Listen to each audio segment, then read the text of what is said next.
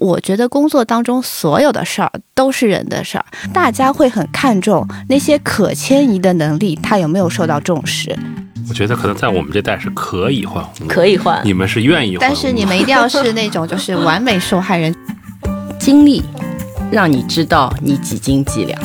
开始哪选择哪个赛道这件事情，其实对于刚出学校的孩子们，其实不太公平的。我在法国读了三个 master，做了两个实习，没有什么幸不幸运，其实就是那个球来了，你接不接得住的问题。就是你希望发生一些积极的改变，而且你可以，就是 Yes I can do it，你可以是可以非常关键的。对。大家好，这里是 N 二公社，让灵感点亮生活。这是一个由不同领域的伙伴畅谈有趣话题的平台。如果你感兴趣，也欢迎来做客。嗯，我是 Lina。那我们今天就要聊聊换工作的话题。今天非常开心的邀请来了四位对这个话题非常有心得的朋友们，他们是。大家好，我是放弃人生规划，只想做有趣事情的考尼。大家好，我是为了自我突破而不断转行，却一直在摸鱼的冰冰。大家好，我是很想躺平，但是被公司推着往前，从创新人变成市场人的新兰。大家好，我是一直在转型、不断在转行的吉叔。大家都是在换工作这件事情上很有心得的朋友们，可以 很有经验，很有经验，对。嗯，那吉叔先开始好不好？分享一个你很有心得的一次体会。换工作的经验。对。哦，因为我吉叔嘛，所以年纪比较大，那我的换工作的经历也比较多，然后呢，跨度也真的蛮大。我以前做过记者，后来做。公关在公关公司做公关，后来呢又自己出来创业，做我们的互联网的电商旅游视频平台。但是现在呢又在转。那其实对我来说最大的一次转是差不多十年前，我原来是做电视新闻的，是在国外，然后因为各种原因我要回到国内，然后因为各种原因我要放弃我很喜欢的电视新闻工作，然后我选择了一个公关的行业。那对我来说，这是一个地理上的转变，是一个工作性质上的转变，然后更是一个心态上的转变。这种转变，其实我现在想起来，可能当时都没有做好准备。嗯，就是我觉得，可能任何人在转工作、转行、转型，甭管转啥，你都觉得你 ready 了，你做好完全的心理建设了。但真正你到了那一天，或者说 day one，你去了一个新的公司，去了一个新的地儿，你发现完全跟你想的不一样。就任何的东西你会觉得不舒服，往好了说，跳出你的舒适圈；往不好的说，也许是一次尝试，这次尝试有可能是对的，有可能是错的，但是你不做，你永远不知道。先抛砖引玉，先抛砖引玉。啊，姐叔带了一个很好的话题，就是这么难受，我们为什么还要转呢？我觉得有的时候不是自愿的。我觉得我认识的朋友里面，主动选择、积极主动选择转行的是少数。大部分我见到的都是被各种各样的外界的力量推到那个时候，他不得不去做，因为他不做就失业。那在这样的情况下，他肯定会去选择做一些事情。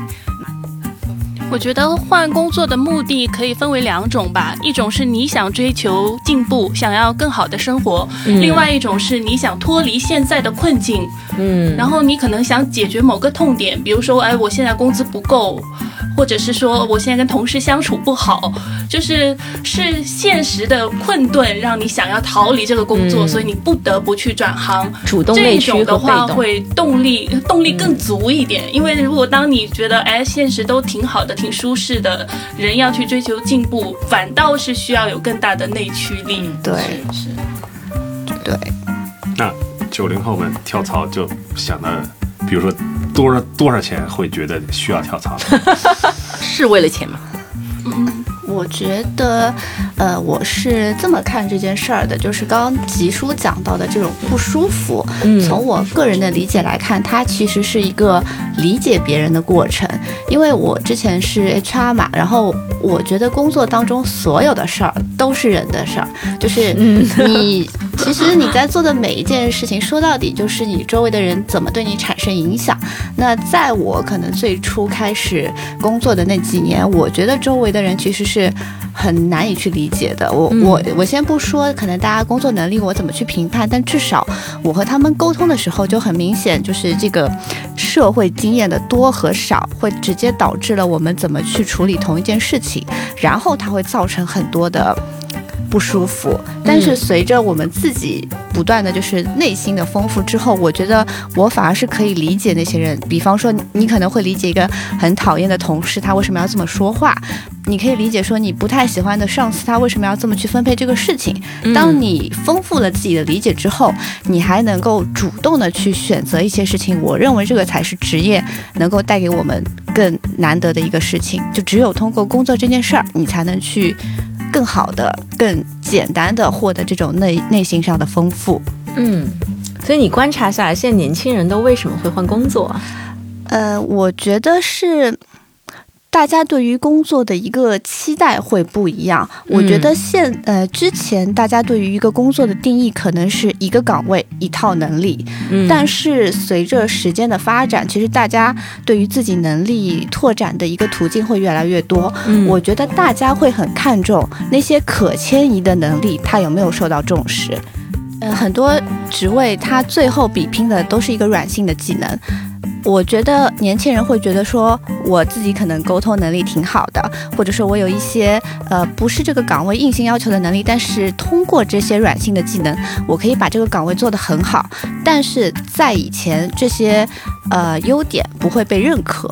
那我就想说，我不要在这边死耗着了。我我观察到的一个现象是这样子的，落差哈，就是自己对自己的期待跟这个实际到了岗位上面能不能发挥出来的那个值，产生了一个很大落差。对，还有一点就是现在呃，大家对于职业的一个概念也会越来越模糊，以现在就是越来越多的有一些新的概念的职位去产生出来。那我觉得也是说，年轻人一起在推动说，我们怎么样去。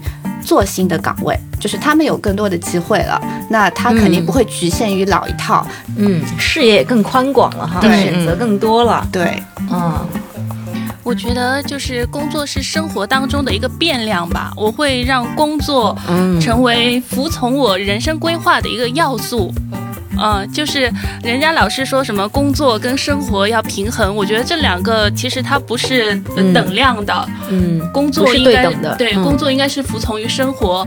像我的话，比较大的一次工作变动就是从广东来到了上海，因为我当时是觉得说，哎，上海会有更多的机会，这个城市是我所不熟悉的。我觉得来到这边，我找到一个安身立命的工作之后，我可以去探索更多的可能性。嗯，就像。呃吉叔刚刚说到了，他从国外到国内工作，其实他是因为生活有新的规划，所以他不得不去转行，是吗？不得不去换工作，爱情嫁到上海。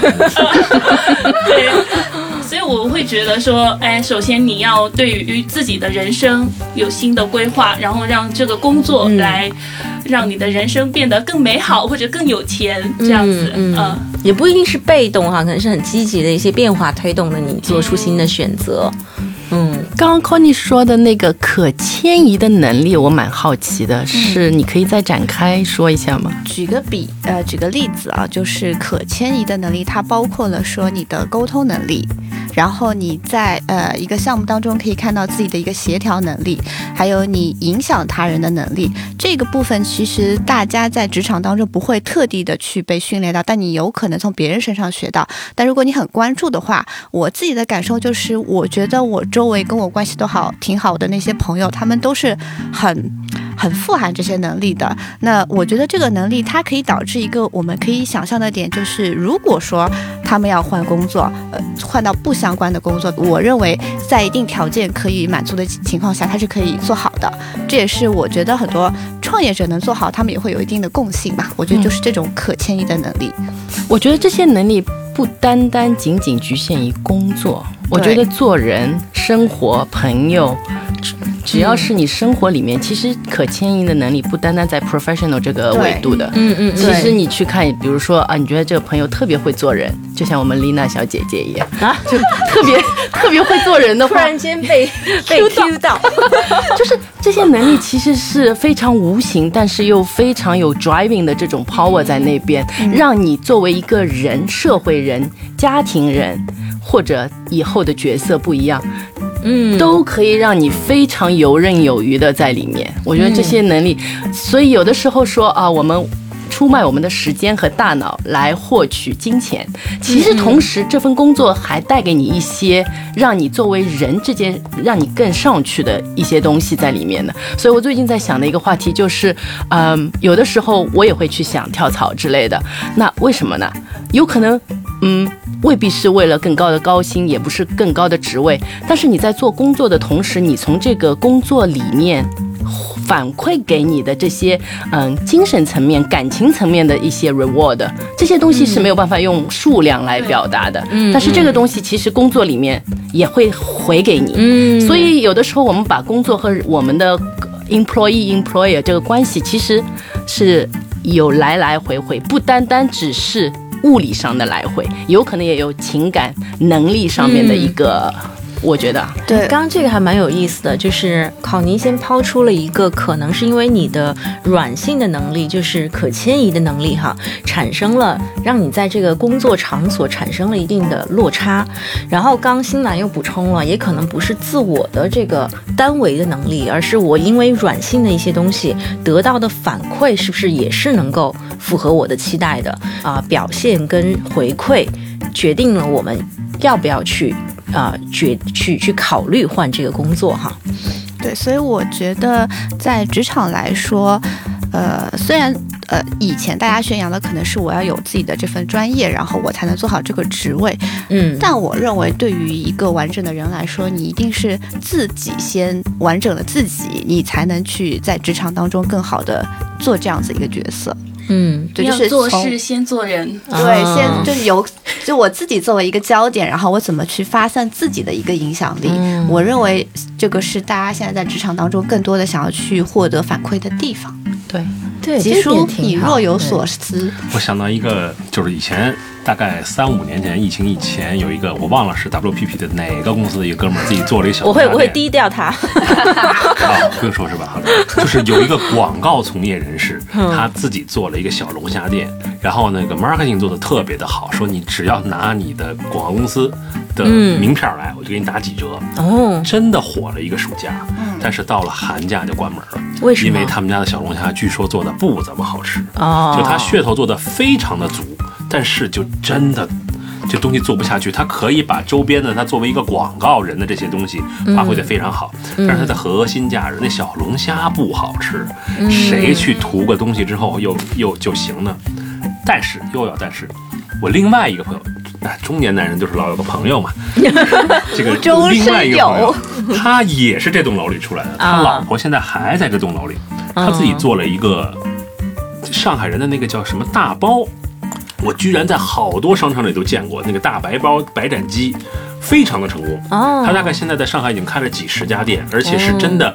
我认得他的时候，他刚从那边出来，脱离了广告行业，开始做这个。但我相信他不是自己凭空想象，也许家里有这个祖传，或者有一个好的师傅，有一个 recipe 怎么样做出来，然后真的就是一点儿一点儿一点儿成功。当然现在就是疫情的影响怎么样，我不是特别确定，但至少我还在电视上能看到他们家，在广告上有时候问问他最近生意怎么样啊，堂食没有有，但是呢，这个这个这外卖还不错，所以就觉得，我觉得。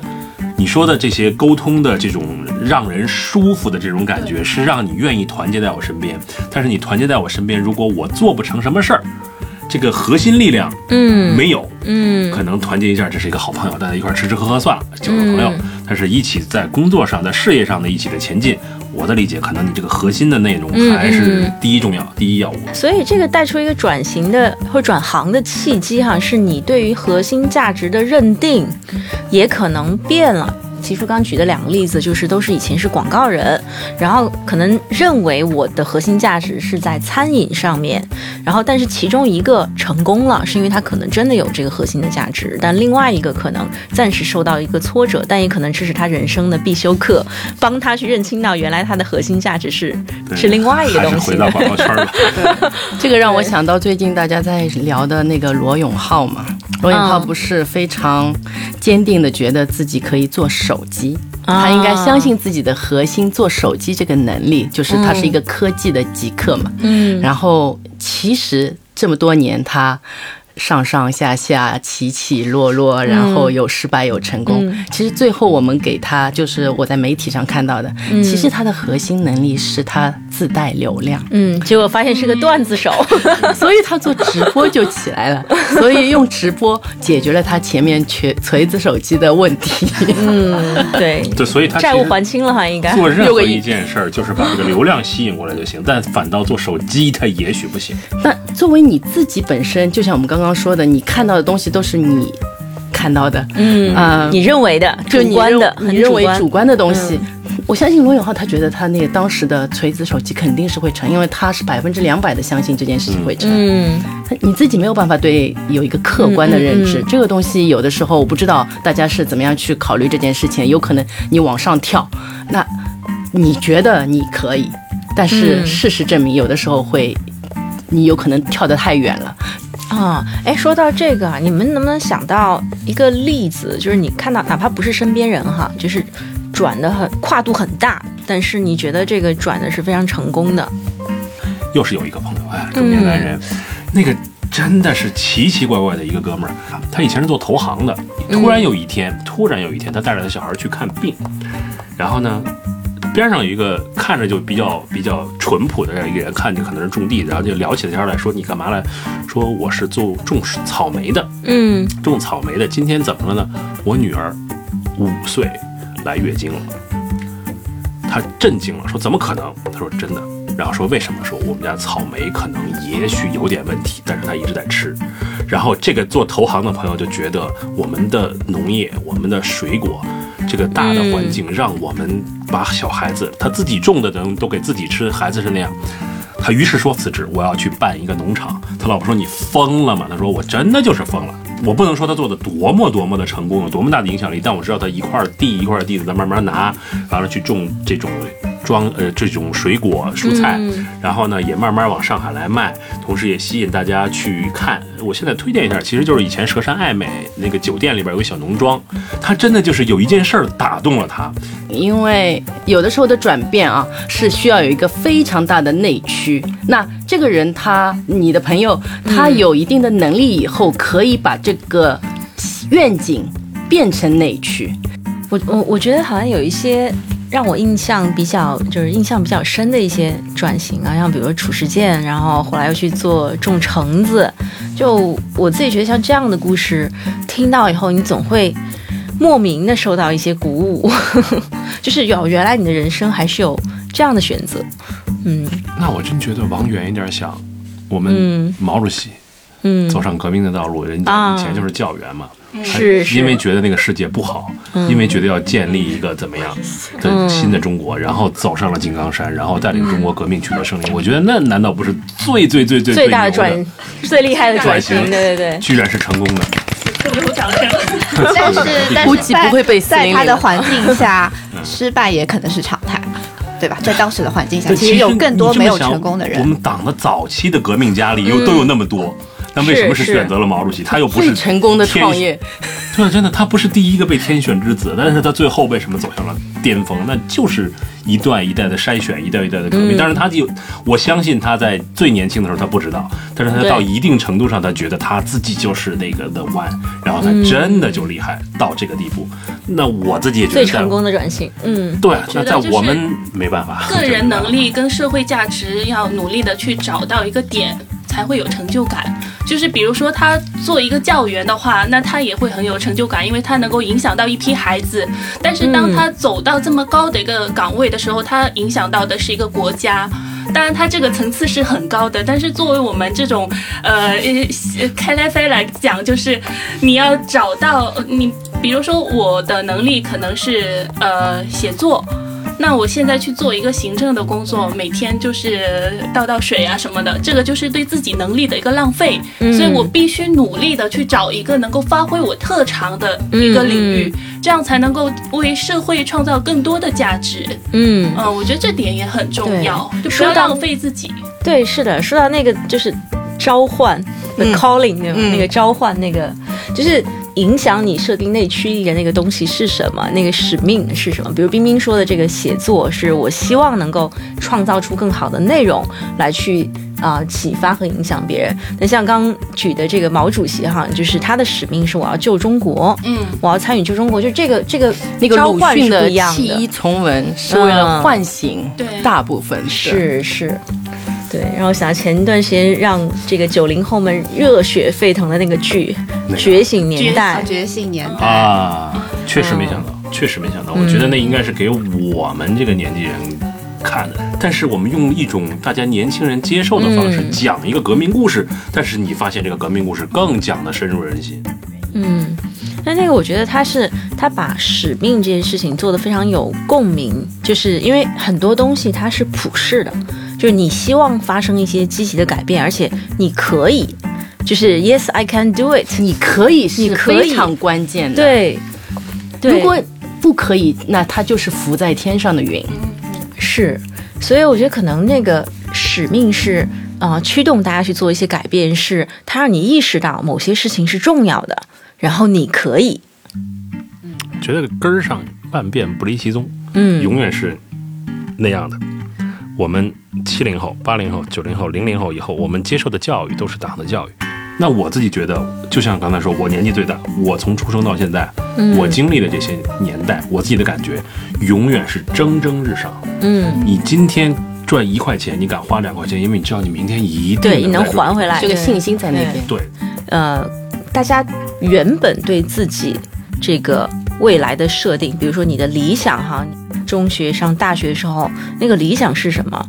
我们先说我们自己，就是先说个体。对对对对，吉叔这当年的梦想是什么？我觉得我 是新兰说的那个正常人。我其实我特别小的时候，一个特别傻的梦想就是，我当时特别喜欢看足球。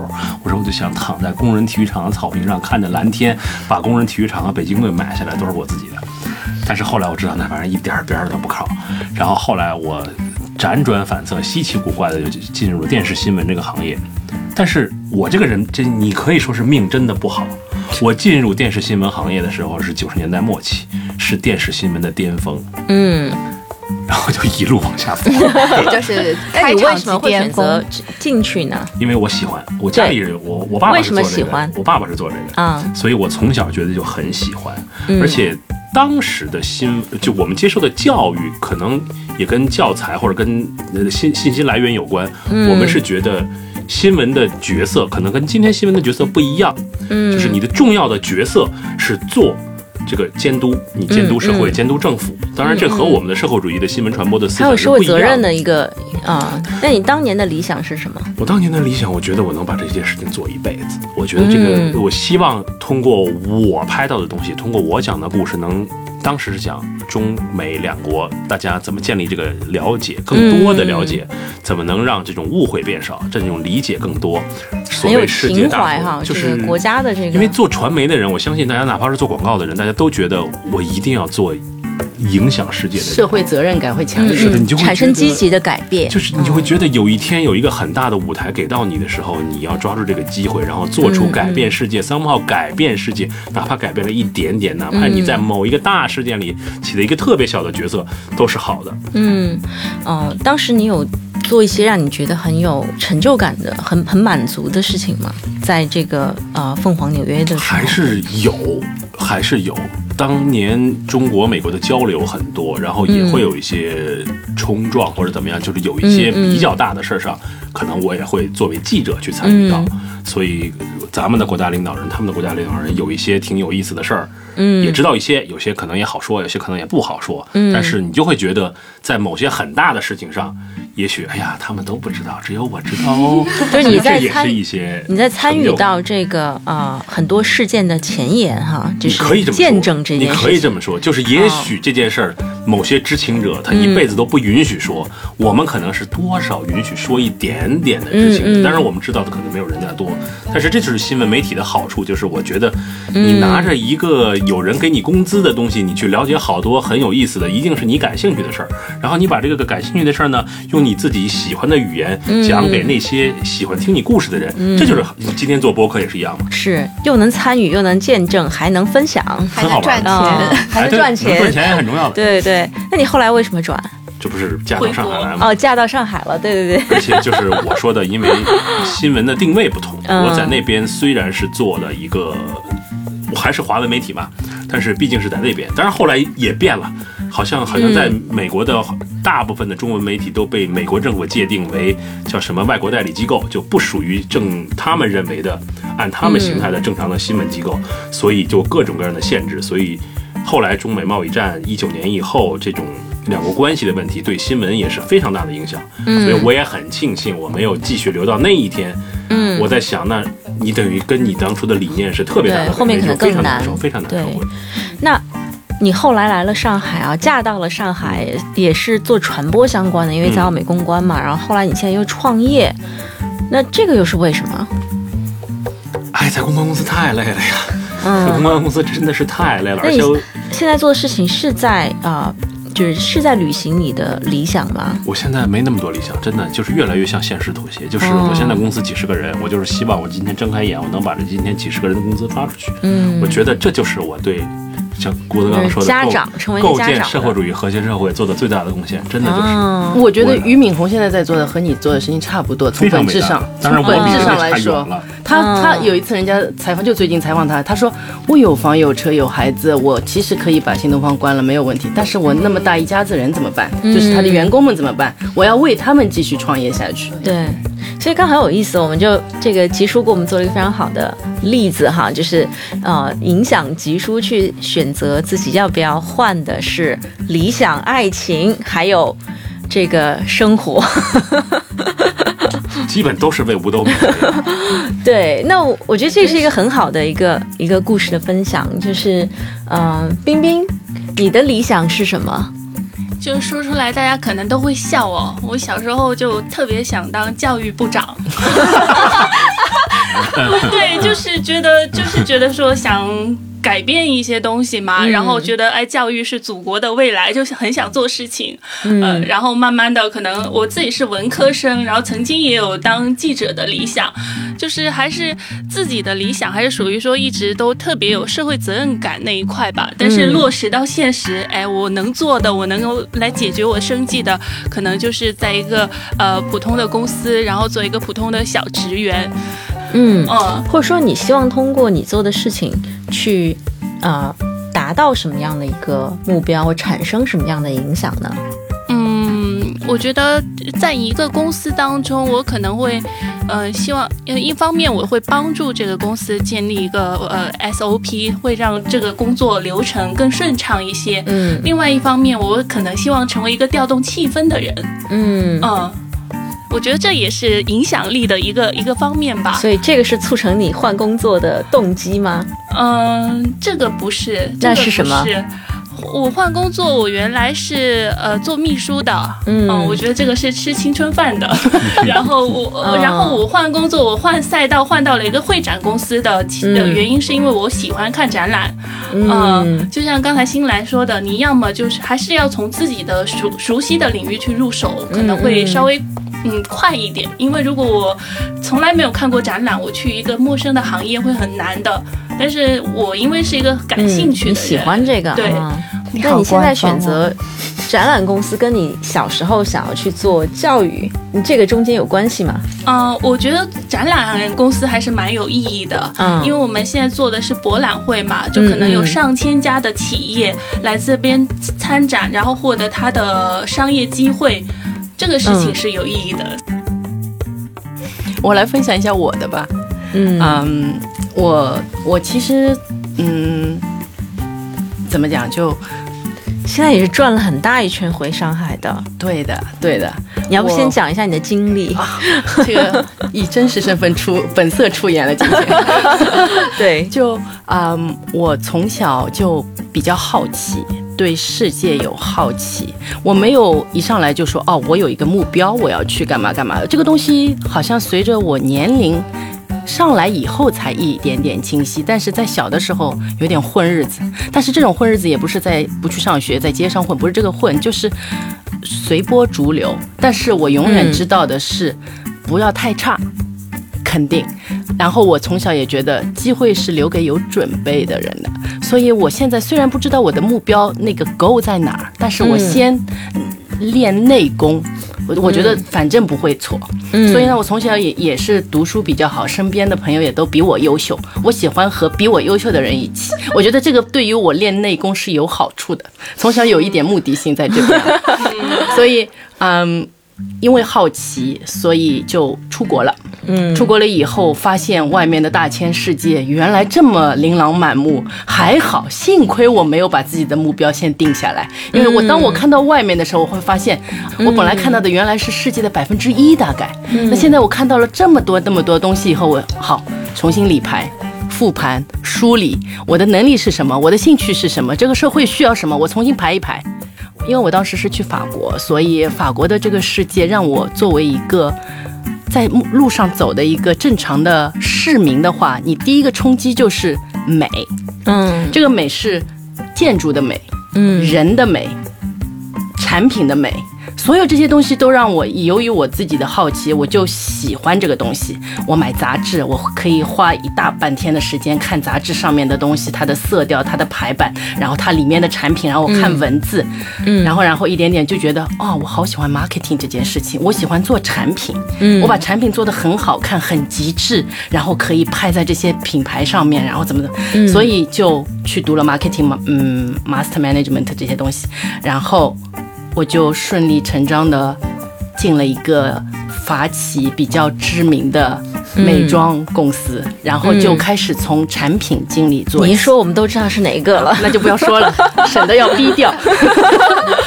然 后这件事情就在做的过程当中，让我觉得，嗯，我没有选错，因为我可以，我自己就是消费者，我自己就是这个产品的使用者，我很清楚，我可以在我的产品上面的一点点小东西。我我从来都没有像吉叔这么远大的要改变民族啊，中美关系就这种我从来都没有。但是我作为一个人，我可以在我的产品上面有一点点小的变动，一些小的想法，可以让人的日常生活更便利。我觉得这也是在推动啊，这个目的到现在都没有变，但是有可能是越来越清晰，并且在做的工作当中，你会知道你你的嗯。你的底线在哪里？你可以突破的东东西在哪里？你往哪里嗯发力可以有最好的这个回馈？所以一点一点，一点一点，一点一点更清晰。所以如果你今天问我，我今天是什么？其实我还是这件事情。所以我大概率我不会换这个行业。因为我知道，我我要做的是改变人每天的一点点的小的方便或者好看也可以，就是这种我我做这件事情。对，其实你一开始的那个 purpose 还是相对清晰的，即便你在探索，嗯，就是你希望给大家的生活带来一些大大小小的美好。比如说，无论是设计啊，无论是创新啊，带来一些使用上的一些便利哈，你一直是在做这件事情的，所以这个是也是一个非常好的一个例子哈。对，就没有这个大方向是没有变从职业早期就找到你的赛道，这是很幸运的一件事情。早吗？对你不是说你一去就希望读这个方向，然后进入到这个？我跟你讲，我在法国读了三个 master，哦，做了两个实习。因为你读哪三个 master？我先读了，因为我是我我去法国的时候我是不会法语的啊，所以我学了在法国学了一个日语 master。嗯，因为我当时在中国我是学在法国学日语，对这件事情说出来没有人相信，因为我当时我不想花单纯的六个月时间去学语言这件事情，然后我就在想，那我会日语啊。那老师上课用法语教授日语，这个过程我不就是反向的？我可以学法语嘛？啊，软着陆，又会了语言，又拿了文凭，对吧？啊，然后又有了一群朋友，而且是当地的朋友，不是 international 朋友，就是这个样子。然后我就去读了，嗯，我们叫宏观经济学，嗯，然后后来就一点点，我这个过程等于是在法国生活嘛，然后我就发现我喜欢的是做产品，好。结束那个经济学之后，我就马上去考了一个商校。嗯然后商校之后，那我也不知道我是适合甲方还是乙方。所谓的乙方就是 agency，对哦，所以我不知道是哪一个。所以我先从 agency 做了六个月实习，我发现。不太适合我，我喜欢看整个产品链路。嗯我觉得 agency 给到的东西都是某一个点，好像最后人家用不用你也不知道，所以我就觉得，所以我我又申请了一个甲方的，然后我发现啊，这才是属于我的地盘，所以就继续一直在甲方做事情。现在很多年轻人也是这样子的啊。我们现在很发现，发现就是。好厉害呀、有些高中毕业就跑来实习的，我已经带了两个还没上大一的人了，就是有，而且还到我们这里还是说这不是我第一个实习机会，可能是老板的侄子吧？不是不是不是自己投的自己投的，而且而且履历写的怎非常好，么会刷得进来呢？嗯。高中的呀，不是、嗯。有很优秀的年轻人，对，有非常优秀，包括大一、大二已经实习经历非常多了啊、嗯。现在年轻人也在通过这个方式去，呃，尝试，啊、他们也会再去换这个不同的实习经历嘛，然后也在去找自己喜欢做的事情。嗯，对，我觉得就是开始选择哪个赛道这件事情，其实对于刚出学校的孩子们，其实不太公平的。嗯他不知道这个世界是怎么样，但是你看我们大部分的孩子还是本科上了什么，然后就进了，然后过了十年才发现这不是我要的生活。是那时候其实你的试错成本已经很大很大了。对，但是对对在之前，你可以有 gap year 啊，可以去尝试不同的东西，我是非常鼓励。要去不断的尝试探索，看适不适合自己，所有的东西你都要去看，然后决那个时候决定了，那这个东西内驱也会很大。就是你前面的努力，你都是为了沉淀这个决定、这个选择，那你做的时候，你就会义无反顾的往前，会走得更远。是，其实新兰这个故事是另外一个角度来去讲换这件事情，就是桑炮你的故事是基于换的不，就是基于变化的不变性。对，就是你有一个非常呃已经确定性的这个目标和理想了，然后我是透过透过不同的换跟尝试来去更坚定我要走的路。对，对，就这个意思。对，这是这个是这个非常好的一个一个故事哈。我们也看到很多不变的故事是非常好的，我非常崇拜袁隆平，就是他是一个非常好的一个不变的故事哈。那 Connie 呢？你的理想？其实刚刚新兰在讲她小时候的状态时候，我还挺有共鸣的，就是我也是那个样子，就是从小就很好奇，然后就每天乐呵呵的。其实我小时候没有一个很固定的目标，就是我可能是发觉这个东西很有趣，我就会想说啊，我想做。就是在我那个时候，我会想说，呃，我觉得我写作文还不错，我是不是要去当作家？啊，啊然后我觉得说那个时候，呃，就是金融行业刚刚兴起嘛，就说我听说了一个词叫金领，它就不同于白领和蓝领，我想说 那我要去当金领，就是一直都是这个状态。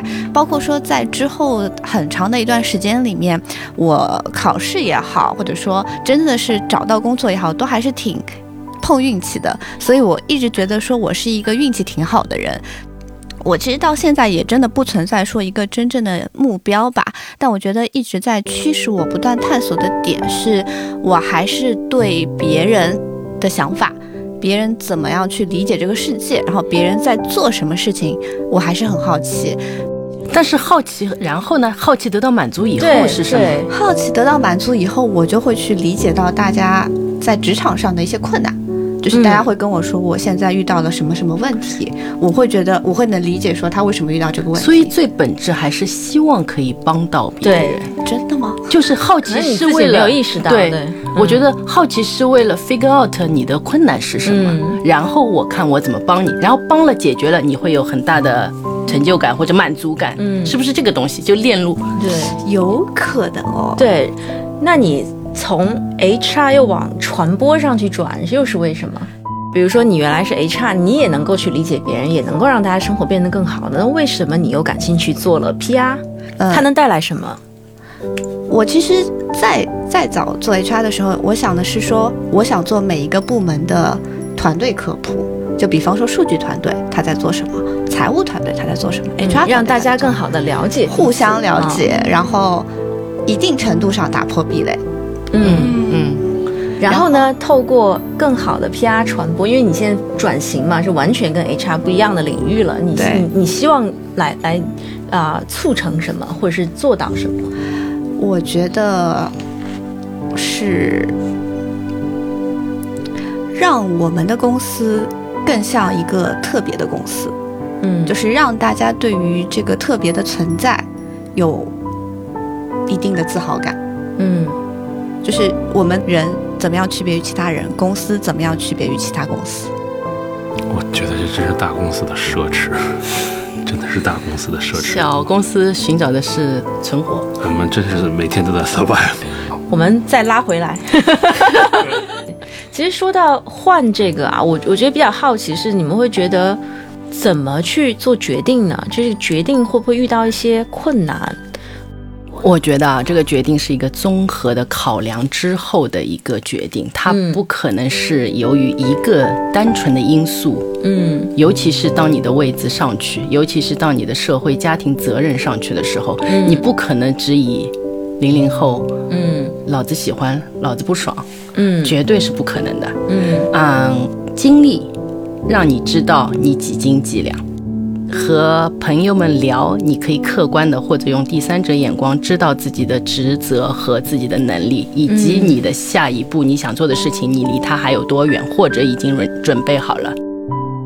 嗯那你的大目标是不变的，那有可能，嗯，scope 大了，或者做的东西上市更快了，或者可以出来的改变和你的和你个人的期望更吻合了。嗯然后同时你会去看一些 supporting 的元素，比如说 offer 的条件、公司的文化，然后做的东西是不是适合你，或者这个行业，比如说做烟草，我个人我觉得 evil。我不去做，我不会碰，嗯嗯嗯就是还有一些这些元素在那边。那同时还有就是一些客观的，比如说要换城市，或者离家特别远，或很多很多东西你都要去考虑，然后你会给一个综合分，然后你会听上去非常理性，但真的吗？因为我自己感觉很多人的这个换还是非常感性的一个决策。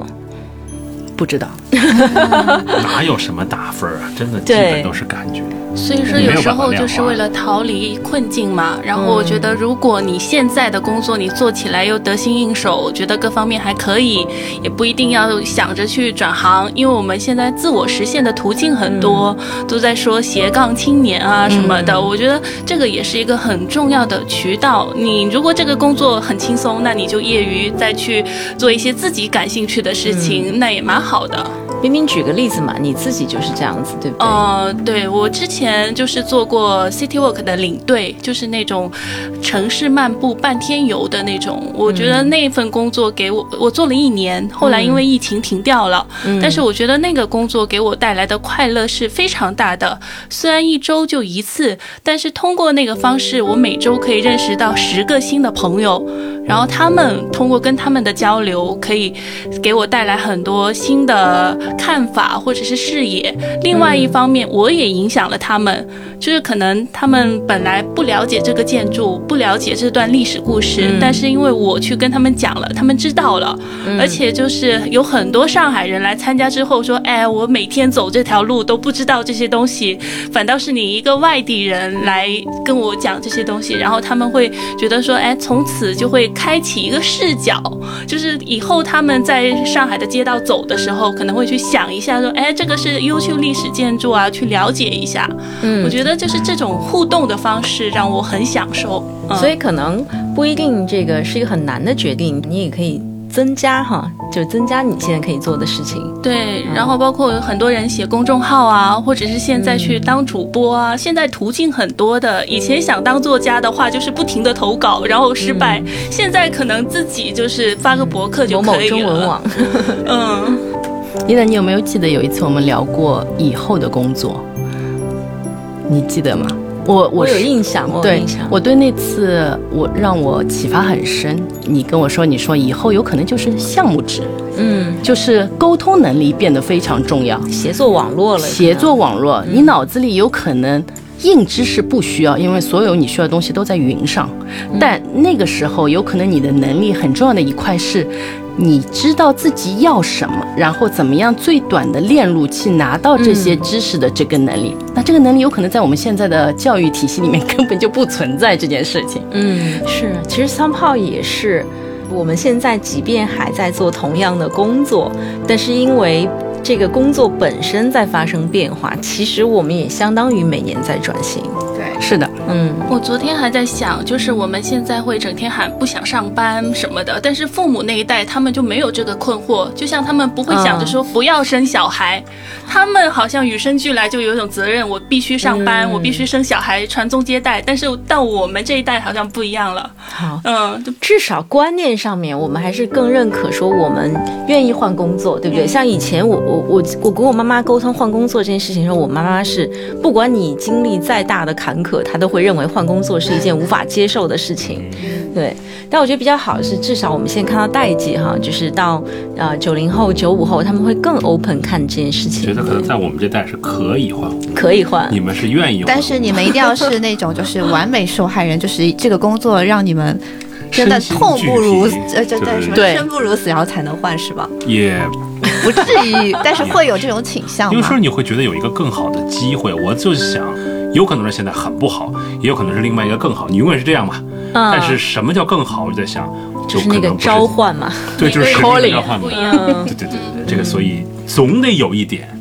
也就是说，可能吉叔这一代，虽然我们是同一代，就是我们需要有一个呃非常强烈的能说服自己的理由去换，对不对？嗯，我不会因为早上八点钟起不来床，我都不想干这个工作。这个真的对对我来说不是个问题。就是你的耐受度是更高的，你需要一个非常强的理由，你才会去做选择。那是不是在我们这一代，其实换工作是觉得有点负面？有可能，是因为你们害怕冒险吗？就是也不是，我会认为我很不喜欢冒险。我觉得嗯是不想否认过去，是吗？这个试错的成本也是很高的，嗯，真的试错的成本很高的。不确定性是不是这个其实不确定性或者未知性是很可怕的一件事情。这件事情，我们当时研究这个九五后的时候，跟前面几个代际对比了一下，是有代际差异的。就是呃，八零后可能是一个比较内心缺安全感的代际，相对而言，相对九五后哈，比如说如果你看九五后。大部分九五后，他出生在于七零后的家庭，七零后是中国第一代这个中流砥柱嘛，对不对？嗯所以他们家庭普遍是比较稳定跟殷实。九五后确实内心的安全感更高，所以我们当时会发现，这个九五后啊 Z 时代对于自己的选择是更确定的。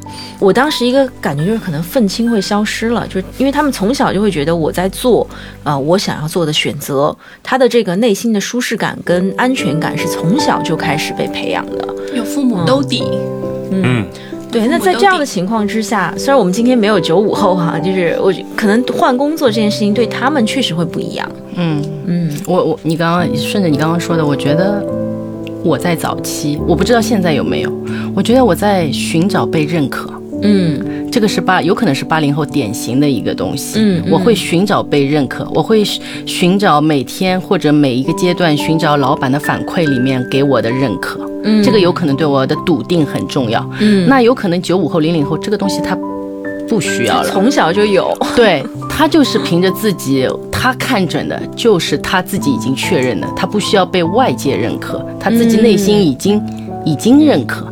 就这个东西有和没有，是不是对人的行为是非常不一样的？对，比如说我我们从小是 obey，就是那个遵循式的，父母会认为老人是对的，你要听老人言，然后我是对的，你得听我的，你、嗯你的想法是不对的。嗯，但如果你看九五后，他从小长环境是。你是对的，你应该你有有你的声音，你应该提出问题，你应该告诉我妈妈和爸爸是以这个呃平等的这个身份去去去对待的，对。对，嗯，那还有就是，现在在社交网站上可以看到一个很热的话题，叫“零零后整顿职场”。我觉得是，我觉得这个真的很、很、很 amazing。对对对，我也看到那个视频了。对就那个怎么老板整，老板拿着一杯咖啡跟他说：“哎，小安，比如说啊，然后他说。”嗯，好喝。对，就比方 然后说比，如说，哎，我们今天晚上要要开会班，他会说加油。然后说 我们那个休息日要去团建，然后说这个算工作吗？不算，那我不去也没关系吧。对，我觉得就是他们对于这些呃。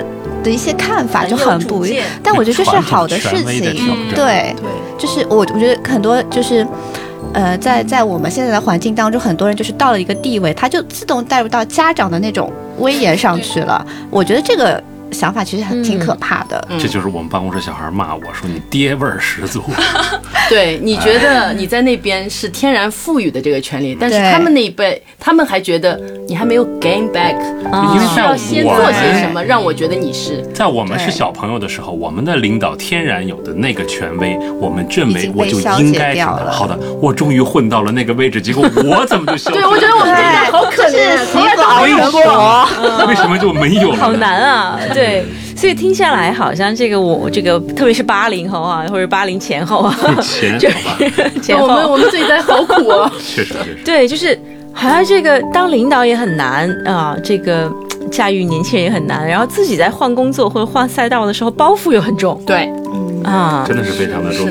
我们现在能看到八零后，是因为八零后或者八零前后这个也已经有阅历了。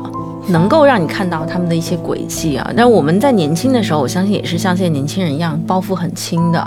啊、我在毕业了前三年换了五份工作，就是尝试过，但你会发现，你越往后走，你的包袱会越重，因为你已经有了你的积累，你已经知道你的能力优势，然后你已经这个呃更明确你的目标的时候，你就不会做出一些非常非常轻易的选择。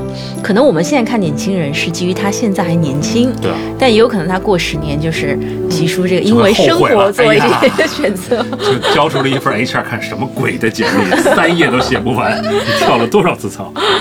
哎，但我觉得这个趋势也会慢慢变化的吧。我还是相信说，嗯，很呃，大部分人还是会信奉一个成功模式，就是比方说某某某和某某某就走了两条路都还挺成功的，也许我去 follow 某一条我也可以成功。但我一直现在认为的点就是，你去复制别人的道路，你只能成为某某某第二，不会成为你自己第一。嗯，谁谁谁的成功就是堵死了一条路。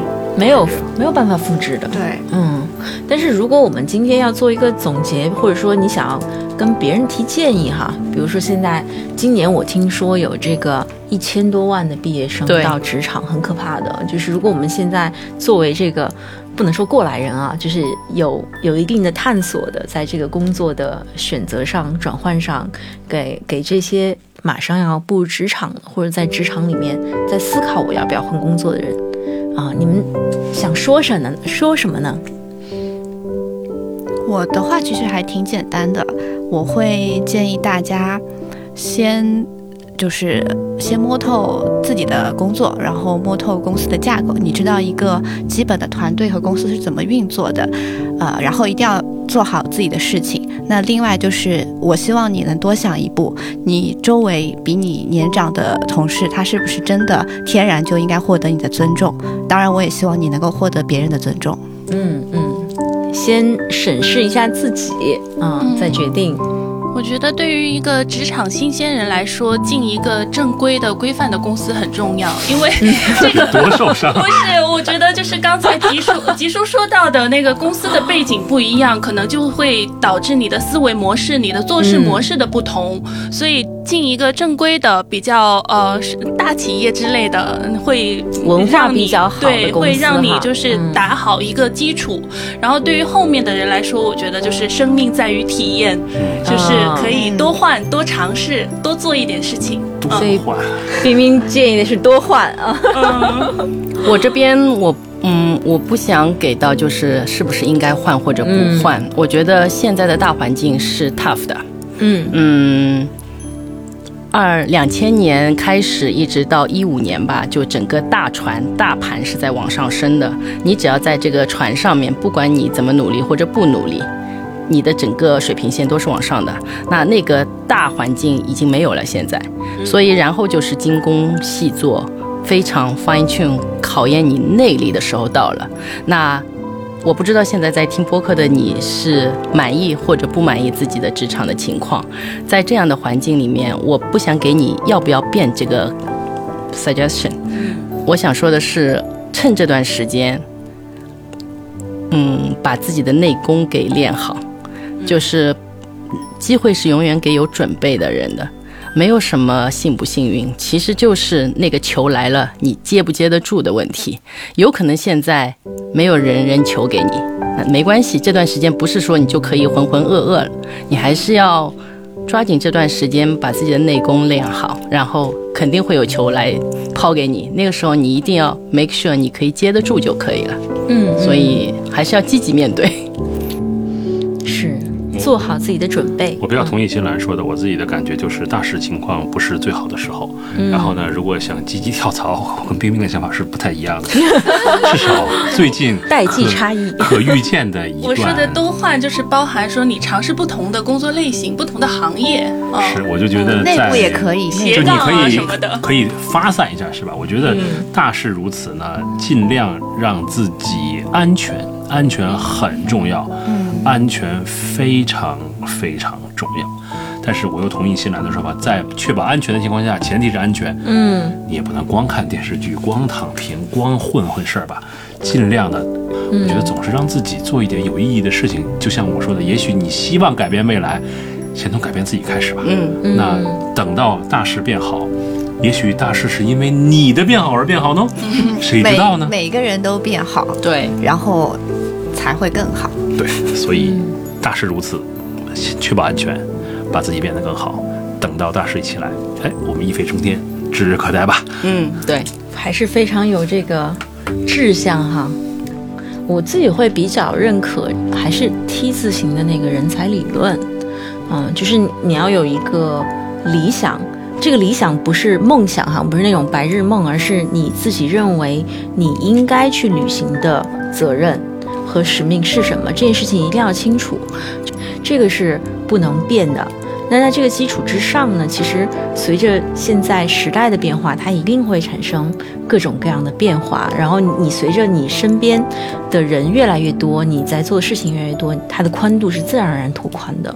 所以我会觉得，啊、一定要有一个更长远的眼光来看待自己的尝试。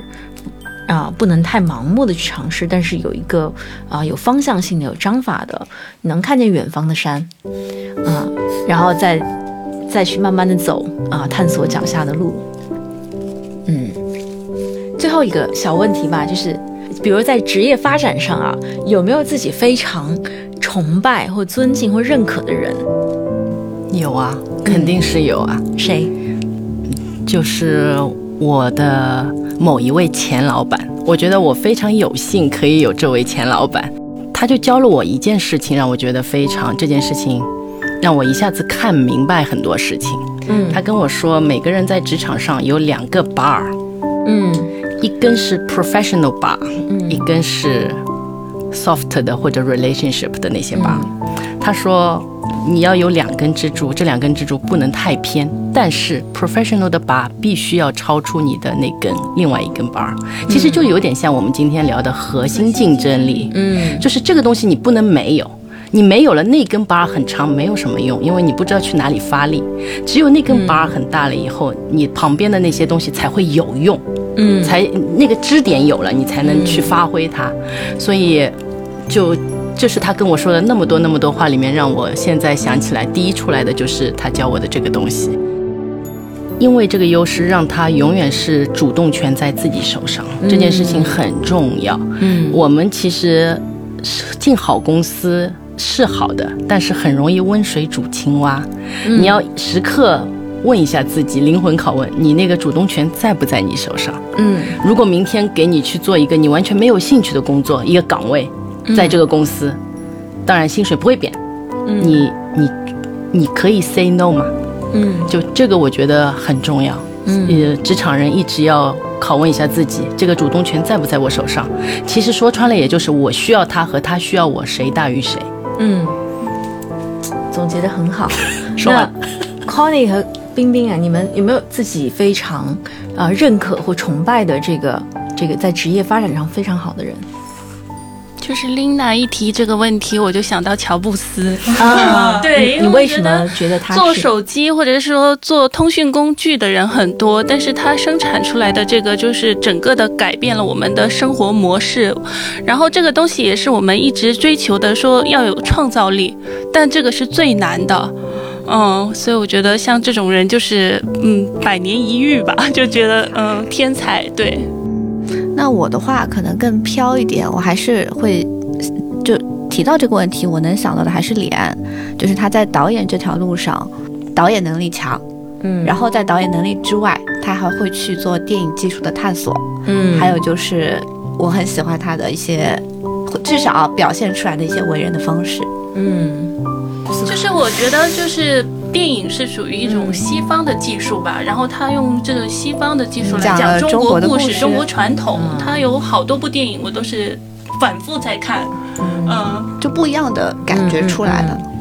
我会比较喜欢的还是那个，就是啊、袁隆平，嗯，就是我我是真的内心非常尊敬他的，做一件事情啊、做到老，然后自己的职业发展发挥到极致，嗯，当然有很多有很多中国有很多这样，比如科学家，嗯啊、坚守自己的理想，然后最后能够去做出一些改变，而且非常积极的改变。但是他们真的很难。但是真心讲，如果没有这样的荣誉，他的待遇完全就不一样。但是这个就种坚守是刚可能就会更难。对，但是这个就是新兰说的，你得有准备，你首先得做好你自己做的事情，才有可能会有接下来的这一些。必然，嗯，只是有机会。对，对对，没有机会的都是大多数，对对对，但是做好，但是首先得要做走好自己的路。悠悠就是啊，就是他的他获奖的这个经历是别人发现的，是是那个呃主办方嗯。后来挖出的故事，发现哦原来是这个，然后写信过来问是谁发现了这个疫苗，对。但是当年他们这个问题组，甚至他以身试毒嘛，嗯。他在自己身上做实验，是青霉素。青蒿素，青蒿素，对对。但是他首先得要走这条路，嗯，他得做这样的人，他才有可能获得啊，或者说产生一些改变。很多改变是你看不见的，有这么多隐形的英雄，但是他们都在走自己的路。对对对，这个是我我自己比较认可的一个职业观。嗯，但这个坚守是真的非常非常非常难的，嗯特别是你得不到名誉上的认可，得不到经济上的回馈嗯的时候，就上像我说的另外一条路，你自己对他的成就感的认可。你所以你的那个召唤得得要非常强烈。对，我想说的这个东西，就是你在做一件事情，你不能把外界的这些东西当做你的目标，那你就很痛苦了。对，我可以想象，像屠呦呦这些，这些外在给她的荣誉只是锦上添花，其实她的内心早就已经很非常坚定了。对，他他不是靠你们表扬他几句，他觉得他人生有意义。我相信，就算没有，他也觉得他人生是有意义的，因为他内在的那些东西已经足以满足他自己的东西。是我觉得，所有活得幸福的人嗯，就是就是这样的人。所以我们看到的只是外界给了荣誉，然后就觉得他很羡慕他，然后变成你的人生偶像。其实有很多很多我们不知道的人，嗯他们活得很幸福，他们内心自己满足自己，那就是说内心体系的建立也是很重要的。嗯，有的女生很作，为什么作？她就一直要外界的东西。嗯那如果当你自己的幸福是依靠外界的不可控的东西的话，那十有八九你不会很开心。对，然后就像梵高他这种就是过世之后作品才被认可的，他生前在画自己的画的时候，一定也是，就是不是是我们世俗意义上认认可的那种成就感。又带出一个非常大的一个话题，就是我们现在的媒介环境是这样子的，它传递出来的就是你能够看见的那些啊、浮于表面的东西，但很多它背后的这些啊、隐性的这些努力、坚持和他的理想，很多人是看不到的。可是那些确实恰恰才是最重要的底层逻辑。嗯对，是，但是确实也有很多人到一定的阶段是觉醒了。我们身边有很多的